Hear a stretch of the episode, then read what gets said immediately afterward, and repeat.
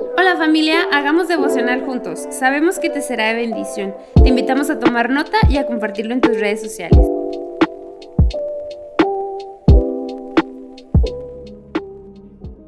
Hey, buen inicio de semana para todos. Este lunes que iniciamos semana laboral, Dios tiene para nosotros un buen consejo de su palabra. Y en esta ocasión está basado en el segundo libro de Samuel, capítulo 2, primer libro de las crónicas, capítulo 11 y Mateo, capítulo 14. Samuel nos empieza a relatar la manera en cómo David toma posesión de Hebrón y lo hace a filo de espada, a tal punto que esa batalla, el lugar donde se realizó la batalla, se le llama el campo de las espadas, ya que los contrincantes que escogió cada bando terminan ahí, agarrándose de la cabellera y atravesándose el cuerpo con la espada. Esta batalla, por haber sido de esa manera, llama tanto la atención a los de Israel. Recuerden que David fue declarado rey de Judá, pero todavía la otra parte del pueblo que se le llama Israel estaba fiel a, a Saúl, sobre todo Abner, el general del ejército. Cuando los Israel oyen esto, Sí, ahí mismo los ancianos de Israel van a Hebrón para hacer un pacto delante de Dios con, con David. Y, y, al final, pues David también toma posesión de, de Jerusalén. Y aquí lo interesante es que Dios le da la victoria a David porque lo rodea de gente. Ustedes recordarán que es gente que se empieza a unir a él desde la cueva de Adulam, en donde es gente no de buena imagen ni de buenos principios. Sin embargo, tenían una actitud que los hacía diferente a los demás, eran valientes y una vez que establecían lealtad, eran inquebrantables hacia esa persona, hacia el propósito de esa persona. Así que las victorias que Dios le fue dando a David eh, son el resultado de procesos de, anteriores, procesos hacia aquellas personas que no nos dicen muchos nombres, solo algunos, pero que los caracterizaba su, imagen de, de, ser malhechores, ¿verdad? De ser ladrones, de ser agresivos. Pero una vez canalizado su carácter y todo, y pasados por el proceso, formaron parte de un ejército que dejó ver la misericordia de Dios ante ellos. Y en esta batalla muy en especial, llama mucho la atención porque al campo se le llama el campo de las espadas, el campo donde estas personas murieron. Y quiero hablarte acerca de ello. El campo de las espadas para nosotros simbolizan esos momentos en los cuales tú y yo estamos en una lucha entre le contesto a este que me acaba de defender, eh, le digo a este sus verdades, rechazo a este porque me cae gordo. Son esos momentos en los que realmente tú tienes una lucha por hacer lo que Dios dice que tienes que hacer o hacer lo que está en el impulso de tu carne.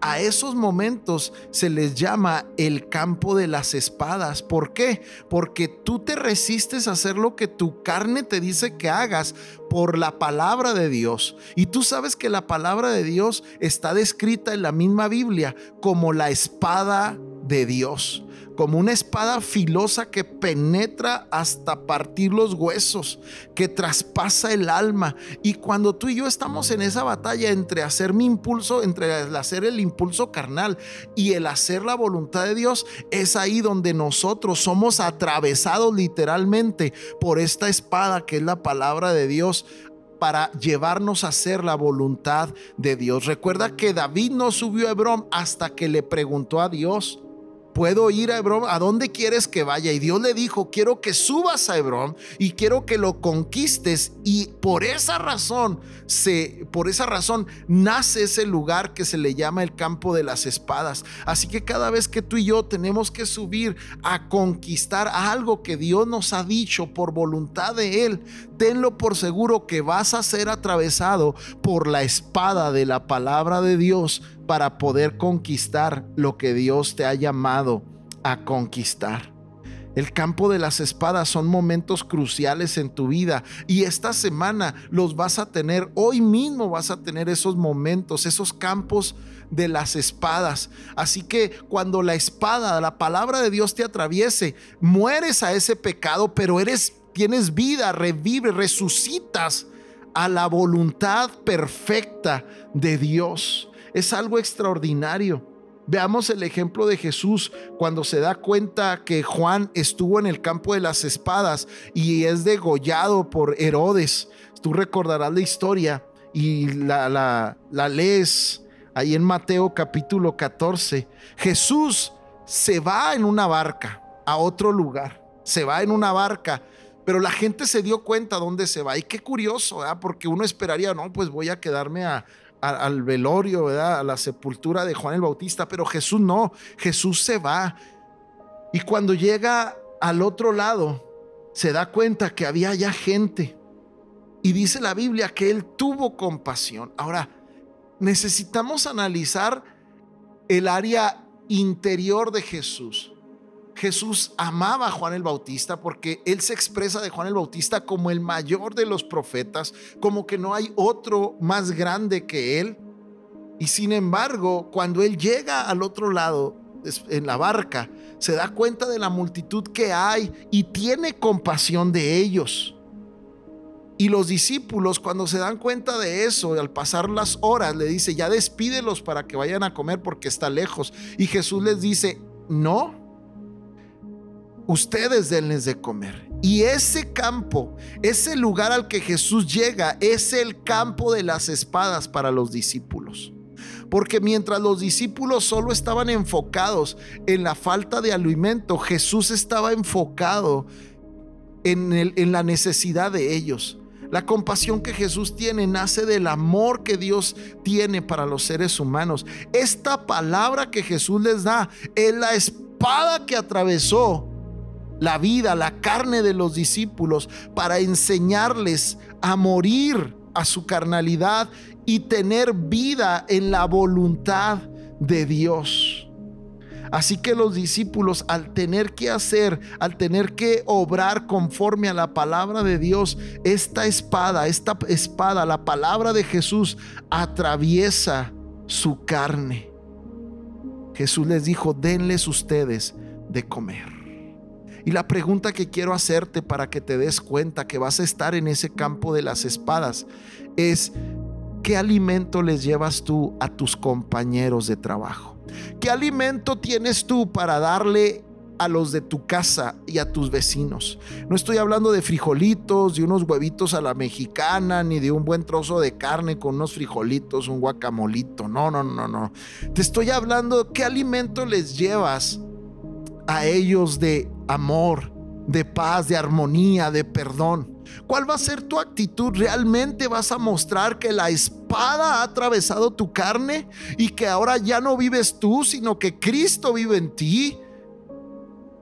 Ponte a pensar que va a haber varios campos de las espadas Va a venir la espada de la palabra de Dios afilada con el perdón, atravesar tu corazón ofendido. Tal vez llegue la espada de la palabra de Dios afilada con la con el aceptar a alguien y va a atravesar tu rechazo. Tal vez va a llegar la espada de la palabra de Dios afilada con misericordia para para atravesar tu egoísmo. O tal vez llegue la palabra de Dios afilada con, con, con, la gratitud para atravesar el malagradecimiento que hemos tenido en nuestra vida y valorar el trabajo, la casa, los hijos, los padres que Dios nos ha dado. Vas a estar en un campo de las espadas hoy. ¿Y qué alimento llevarás? Que muestre que has muerto al pecado y tienes vida en Cristo Jesús. Denles ustedes de comer. Denles ustedes testimonio donde quiera que estés. Darle testimonio a las personas de que la espada de la palabra de Dios ha atravesado nuestra vida. Jesús hizo y provocó después de que Juan el Bautista pasó por el campo de las espadas, provocó que los discípulos llegaran a ese campo de las espadas para que ellos pudieran entender lo que Jesús quería hacer. Tenemos un Dios sabio, bueno, misericordioso. Así que hoy te ruego que te abraces de Él, que tú estés dispuesto a estar en este campo de las espadas para que Dios se glorifique en tu vida. Quiero dejarte con eso en tu corazón y mandarte un fuerte abrazo. Bendiciones.